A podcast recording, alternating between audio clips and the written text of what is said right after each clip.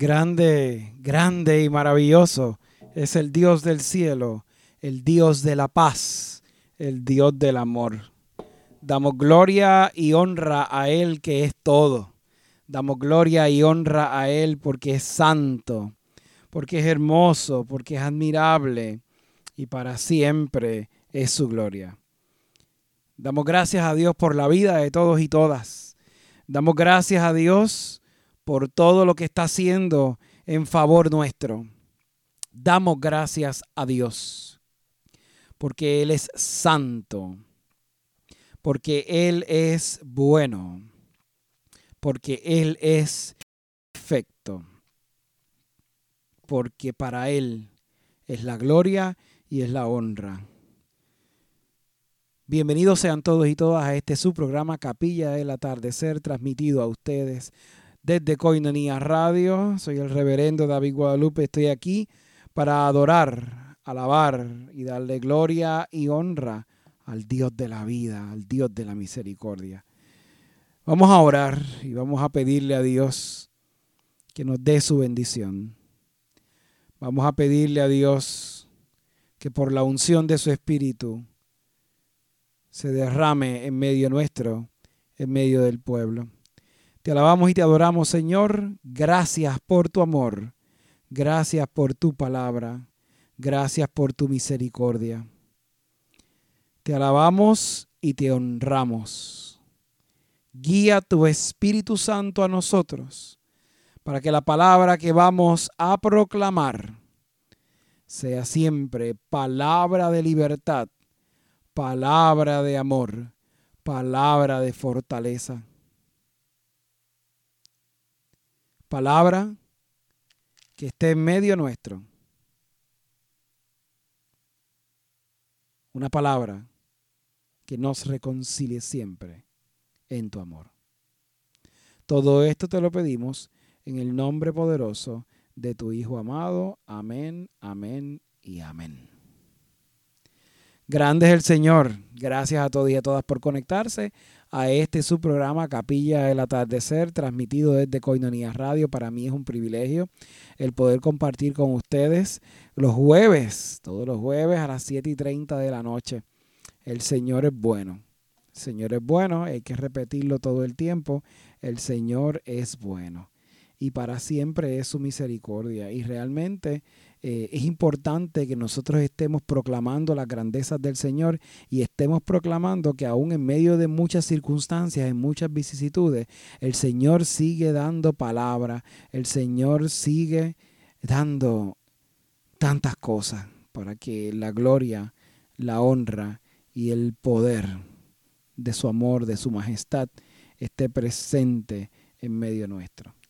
Damos gracias al Señor por todas las cosas que hace y por cada uno de ustedes. Recuerden que estamos transmitiendo a través de coinoniasradio.net, coinoniasradio.net. También nos pueden conseguir en el Facebook Live eh, de Coinonías Radio y en Twitter, Coinonías Radio. También pueden encontrarnos a través de las aplicaciones. Estamos aquí para darle gloria, para darle honra, para darle honor al Dios de la vida, al Dios de la misericordia y para saber qué grande es Él. Escuche bien grande es el Señor. Quiero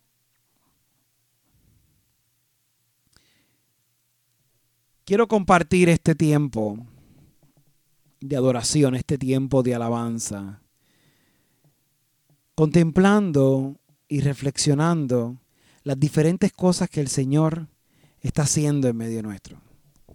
Y quiero hablar de un tema importante hoy. El tema es el poder del Evangelio.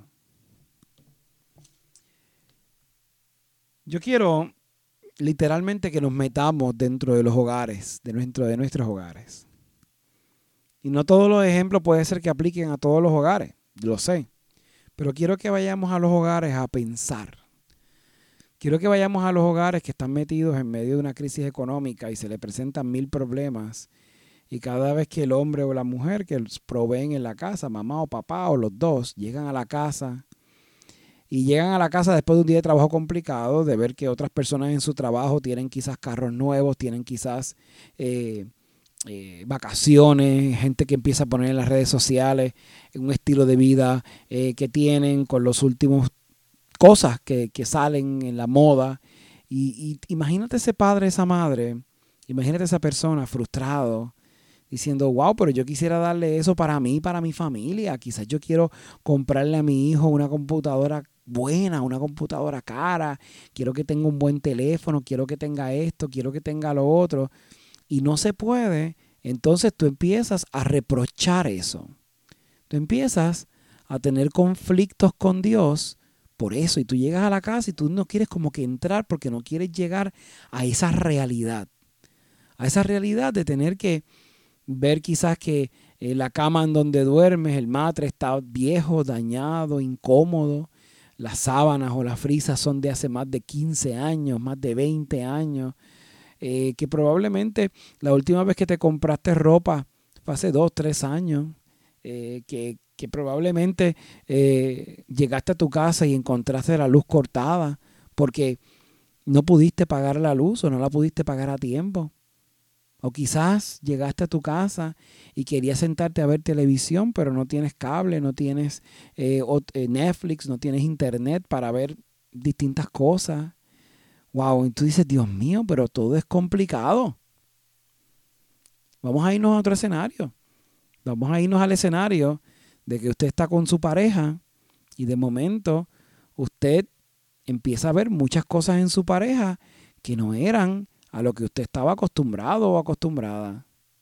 Usted empieza a ver que su pareja malgasta, que su pareja eh, eh, abusa del tiempo y de las circunstancias, eh, que está dejado, y empieza a ver y, y empieza a reclamarle a su pareja muchas cosas. Está más gordo, estás más, qué sé yo, estás más viejo, estás más vieja. Empiezas a reclamar un montón de cosas difíciles. ¿Y por qué estoy dando este ejemplo? Porque son ejemplos cotidianos. Vemos el poder del Evangelio desde unos ejemplos dramáticos. Le dio cáncer y está pidiendo sanación. Le dio COVID y está pidiendo sanación. Y, y, todo el tiempo vemos el Evangelio y a Jesús solamente con el poder de esos milagros dramáticos. Vamos a otro ejemplo. Vamos al ejemplo de yo llegando a casa de mis papás, de mi mamá y de mi papá.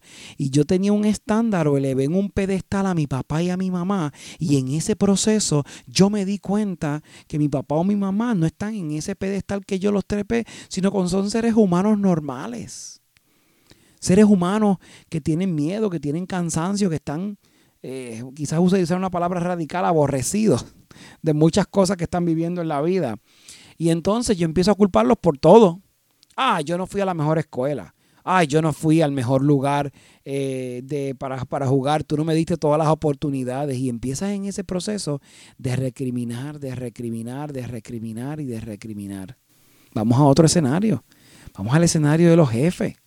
Que de momento tienes un jefe que todo el mundo eh, va hacia adelante y tú te quedas estancado y tú sientes que es culpa de tu jefe. O, va, vamos a hacer que sencillamente injusticia, que están cometiendo injusticia contigo y tú lo sabes y el universo lo sabe y de momento tú ves que Dios no lo sabe. Son ejemplos, todos los ejemplos que he dado hasta ahora son ejemplos cotidianos de personas como tú y como yo, seres humanos que transitamos en el día a día. Creemos en un Dios que tiene poder de hacer milagros en circunstancias extraordinarias porque en el resto de las circunstancias me toca a mí. Y no vemos que el poder del Evangelio es literalmente el poder del día a día. No es el Jesús del de vez en cuando, sino es el Jesús del diario. Es el Jesús que nos acompaña en cada paso del camino. ¿Cómo yo puedo ver a Jesús cercano si no lo involucro en mi día a día, si no lo hago el pana, el amigo, el hermano, el compañero de mi caminar? Jesús me tiene que acompañar en mi día a día porque fue su promesa. Es la esperanza que Él sembró en mí. Es la esperanza que sembró en ti. Es la esperanza que nos da libertad, que nos da ánimo que yo no sé qué voy a hacer con mi hijo, que yo no sé qué voy a hacer con mi hija. Lo estoy encomendando a mis oraciones, lo estoy encomendando a mi papá o a mi mamá en las oraciones. Y usted probablemente lo repite con tanta frecuencia que cuando le preguntan, ya yo lo tengo en mis oraciones y te voy a pedir que los pongas en tus oraciones. La pregunta correcta es, ¿se lo has puesto esa petición de tu papá, de tu mamá, de tu hermano, de tu hijo, de tu hija, de tu hermana? ¿Se la has puesto a Dios en las manos? Para que no sea la oración de tu petición, sino sea la oración que promueve libertad en el amor de Dios. Es que estoy pasando por una prueba bien complicada. Estoy pasando por algo bien difícil. Yo no sé cómo Dios puede ayudarme ahí. O yo no sé cómo Dios me metió en ese problema. Cualquiera de las dos preguntas son preguntas válidas que los seres humanos en el día a día hacemos.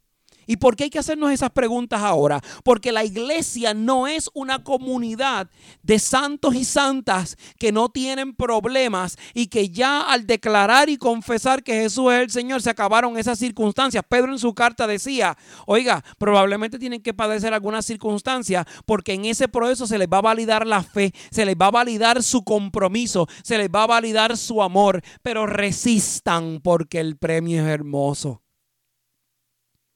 El poder del Evangelio no está en las cosas extraordinarias, sino en las ordinarias, que las convierte en extraordinarias.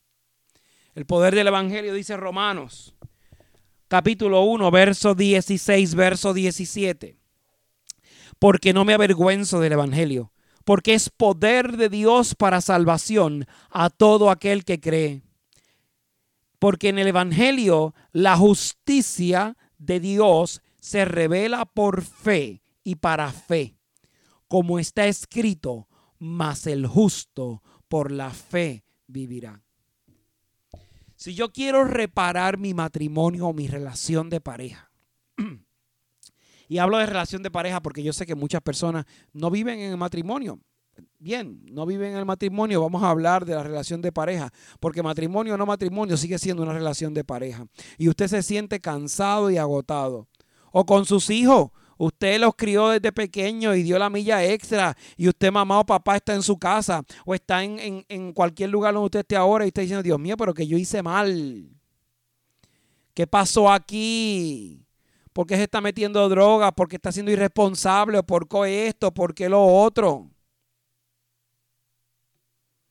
Poder del Evangelio me está diciendo que la fe tiene la capacidad de meterse por todas las hendiduras de los problemas. El poder del Evangelio eh, tiene la capacidad de tomar ese rencor o esa decepción o esa frustración que se ha construido con el tiempo y de momento tú no quieres llegar a tu casa porque no quieres pelear con tu pareja o no quieres llegar a tu casa porque no quieres vivir en ese escenario de conflicto constante o no quieres llegar a tu casa porque tiene problemas de filtraciones o tiene problemas en, qué sé yo, en las puertas, en las ventanas o no tienes comida y no quieres enfrentarte con esa realidad. Mi hermano, mi hermana, hazlo. Hazlo. Tú dices, pero se volvió loco. ¿Cómo, ¿Cómo tú quieres que yo me meta en ese estado depresivo?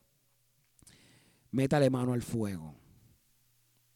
Y no digo que literalmente vaya al fuego y ponga su mano. Estoy diciendo que métale mano al problema, a esa circunstancia que a usted le está creando decepción y frustración. El poder del Evangelio me garantiza por la voz de Jesús que el justo por la fe vivirá. Y el justo no es un santo que está en el cielo ya, sino que eres tú, soy yo que declaramos y confesamos nuestra fe en el Señor. Queremos milagros grandes. Comience soltando rencores, soltando decepciones y frustraciones, soltando cansancios viejos quiere salir de ese problema increíble de coraje y de dolor con su papá, con su mamá, con sus hermanos, con sus hijos, con su pareja, suelte y confíe que el Señor lo va a convertir en un justo, en una justa para que por la fe usted pueda creer que el Señor tiene cosas grandes para usted, pero las tiene desde el plan de Él, no desde el plan mío, no desde la oración en donde yo le digo al Señor lo que tiene que hacer, sino desde la oración poderosa que emana del poder del Evangelio, del poder de Dios. En la carta a los romanos, el apóstol nos dice, porque no me avergüenzo del Evangelio. Y cuando él dice que no se avergüenza del Evangelio, se, él me está diciendo, no solamente no es de las palabras bonitas del Evangelio que me dan ánimo, sino de las palabras poderosas que me hacen meterme de, lleno contra la pared y muchas veces darme cantazos para despertar a la realidad increíble que es el Señor que me está despertando. Es el Señor que me está dando fuerza, que me está dando ánimo para decirte a ti, para decirme a mí cosas grandes y maravillosas. Yo creo en el poder del Evangelio y no me avergüenzo del Evangelio cuando el Evangelio me llama la atención. Y no me avergüenzo del Evangelio que crea en mí un conflicto increíble para que yo salga de mis campos de paz y siembra discordia en mis campos de paz con tal de que yo me transforme, de que yo me transforme a la voluntad de Dios, que yo me transforme al amor de Dios, que yo me transforme a imagen de su poder maravilloso. Si ese es el Evangelio, el evangelio que me dice que no sea hipócrita, que me arranque los rencores, los corajes, los odios, esas pasiones equivocadas para hacerle daño a mi prójimo. El evangelio que me dice que yo no tengo la alternativa de elegir a mi prójimo. El evangelio que me dice que todo el mundo es mi prójimo. Si yo creo en ese evangelio, no me avergüenzo de ese evangelio, como dice el apóstol en Romanos 1, verso 16, porque no me avergüenzo del evangelio, porque es poder de Dios para salvación a todo el que cree. Y si yo creo que el Evangelio es ese poder de Dios, poder de Dios para todo el que cree, ¿cuál es el primer paso? Creer creer no en un evangelio que me vendan para llamarme de justicia social o para hablarme de una libertad extraña. Es el poder del evangelio que me convierte en hijo e hija de Dios. Y si yo quiero meterme de lleno en esa exhortación que Jesús hace de ser perfecto, como mi Padre es perfecto, que le encontramos en Mateo 5, verso 48. Dice, sed Sed pues perfectos, como mi Padre es perfecto que está en los cielos. Si yo quiero ver ese pedazo del Evangelio, hacerlo parte de mí, amarrarlo, llenarme de él, darme vida, darme fuerza en él y no avergonzarme del Evangelio. Necesito creer que la exhortación de Jesús es ser perfecto y eso va a comenzar cuando yo me arranque partes que no son mías.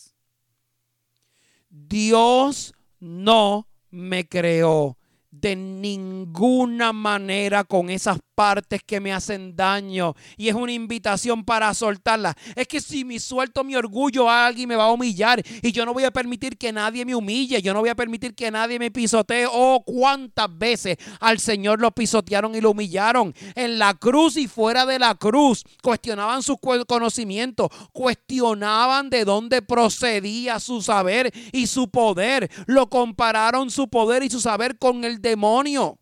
Porque sencillamente lo que el, mundo no acepta, lo que el mundo no establece, pues no, es no está bien, está equivocado. Y entonces la fuerza que el Señor nos da para inspirarnos, para movernos y para sostenernos, es de tal manera, mi hermano, mi hermana, que el apóstol afirma que el poder del Evangelio es un increíble que va a transformar mi vida. Va a transformar esas pequeñas cosas diarias milagros grandes para alabar y para honrar al Dios de la vida. Y el verso 17 dice, porque en el Evangelio la justicia de Dios se revela por fe. Escuche bien, escuche bien si usted es de eso que quiere decir, no, no, no, no, no, es que hay que tomar justicia, es que hay que llevar las últimas consecuencias. Me encanta cada vez que escucho eso, porque entonces es cuando yo sé que el Señor se va a servir el banquete entero y va a enseñarle a esa persona lo que es la verdadera justicia. Dice Romanos 1, verso 17, porque en el Evangelio, en el Evangelio, repito, en el Evangelio, en más ninguna parte, en el Evangelio, la justicia de Dios se revela por fe y para fe. Como está escrito, mas el justo por la fe vivirá. Es la fe es el proceso que el Evangelio nos hace vivir y nos hace primero desnudarnos para después revestirnos del poder de la gracia de Dios de esa gracia que se derrama en ti y se derrama en mí, que se derrama para proclamarle a otros que el Señor tuvo misericordia de este indigno siervo, que yo no lo merecía, pero el Señor me revistió de su poder, de su gracia de su misericordia, de su perdón. Y con la capacidad que me enseñó el Evangelio, mira el poder tan grande del Evangelio, lo que me enseñó del perdón, entonces yo lo aplico en mi casa. Y no lo aplico bajo mis términos, bajo los términos del Evangelio. Y el Evangelio me habla de un perdón absoluto. No del perdono, pero no olvido me habla de un perdón radical, absoluto, de un perdón de libertad. Imagínese si usted perdona a su papá y a su mamá hoy, aquellos que tengan rencores con sus papás. Imagínese si hoy usted mira a su pareja y aunque usted sea el ofendido, aunque usted se sienta que es la víctima de todo esto, usted mira a su pareja y le dice, perdóname, yo te perdono. Y probablemente su pareja le dice, pero ¿qué te pasa? ¿Te volviste loco? ¿Te volviste loca? No. El poder del Evangelio se metió en mí y me invitó a aceptar que estoy mal me invitó a entender en lo que estoy bien. El poder del Evangelio me invitó a sacarme el orgullo de encima.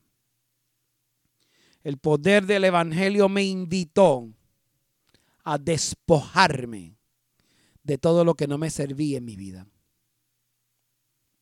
El poder del Evangelio me invitó a transformarme a mí para que cuando Dios complete esta obra de barro, puede entonces yo ayudar a otros a mirar al Dios del cielo y dejarse guiar, dejarse transformar por el poder de ese alfarero que está buscando transformarnos en su amor. Yo sé que no es fácil. Y yo sé que no es sencillo porque cuando uno se siente ofendido por una pareja, por, por una persona que uno ama, inclusive por personas que uno tiene alrededor y que uno tiene unas expectativas. Yo sé que es difícil lidiar con eso. Sé que es complicado. Sé, sé que es intenso y que hay que respirar y pensar mucho antes de dar un paso. Probablemente. Probablemente eso es lo que nos enseñaron. Probablemente ese es el estilo de cristianismo que aprendimos. Pero el poder del Evangelio me tiene convencido hoy para hablarte a ti, mi hermano, mi hermana que me escuchas. Mírame bien, escúchame, detente. El poder del Evangelio me ha permitido mirar a Jesús más de una vez. Y no me cansaré de predicar el Evangelio. Y no me cansaré de darle gloria y honra a Dios. Y no me cansaré de predicar en todos los foros que sean necesarios. Que el poder del maligno o el poder que el maligno entiende que ya se adjudicó en muchas personas no es nada en comparación con el poder del Evangelio en nosotros. El demonio tiene que utilizar muchas herramientas para seducirnos. Mire mi hermano, mi hermana, escuche bien esto. Pero el poder del Evangelio nos seduce. Nos enamora día a día. Nos contempla. Y nos enseña a contemplarle. nos enseña a amar, para que usted llegue a su casa, para que usted llegue donde sus hijos, donde sus hijas, para que usted llegue donde su pareja o donde su expareja, en la libertad total de que el Evangelio no es que ya hizo, es que es una obra en proceso, es una obra en reforma, es una obra que estará siempre pensando en que va a estar mejor, porque Dios tiene algo grande para ti, algo grande para mí. Permítame orar, permítame orar, para que el poder del Evangelio que me invitó a mí a mirar a Jesús una y otra vez. Y mientras lo miraba me iba desarmando para armarme del poder del Evangelio. Va a transformar tu vida, va a transformar mi vida. Vamos a orar. Padre bueno, te alabamos y te adoramos porque eres santo, porque eres perfecto, porque eres amoroso.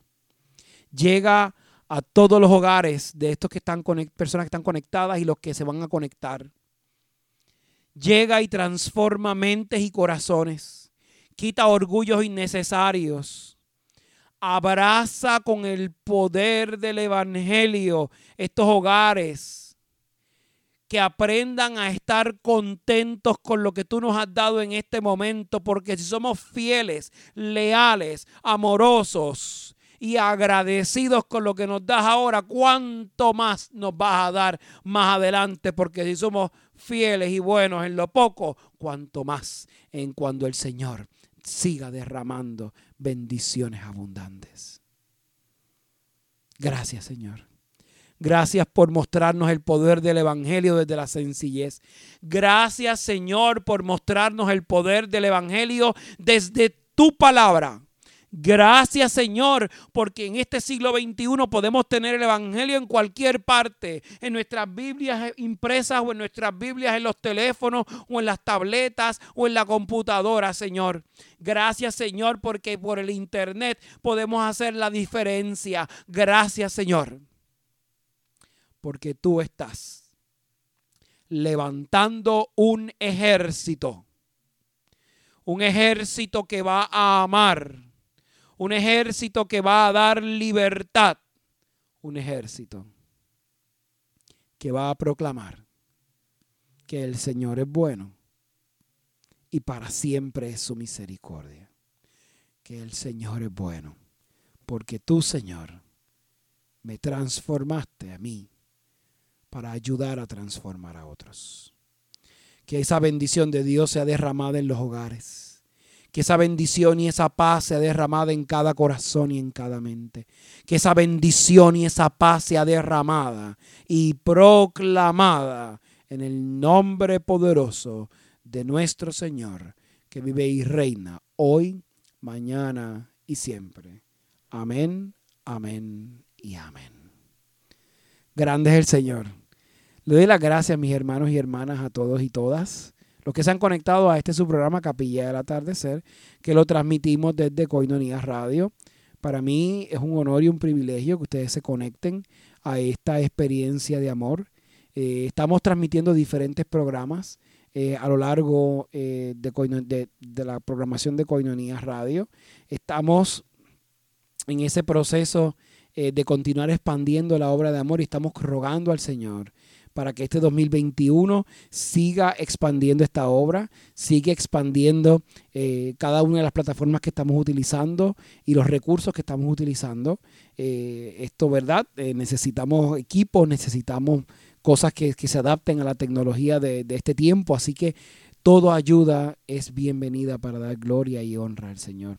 Recuerda que nos puedes conseguir a través de coinoniasradio.net, coinoniasradio.net en las aplicaciones y también por las redes sociales Coinonías Radio. Lunes a las 4 de la tarde el programa Batalla de Oración y los jueves a las 7 y 30 nuestro programa Capilla del Atardecer. Que el Señor les bendiga abundantemente y será hasta la próxima semana en un programa más. Que el Señor les bendiga abundantemente.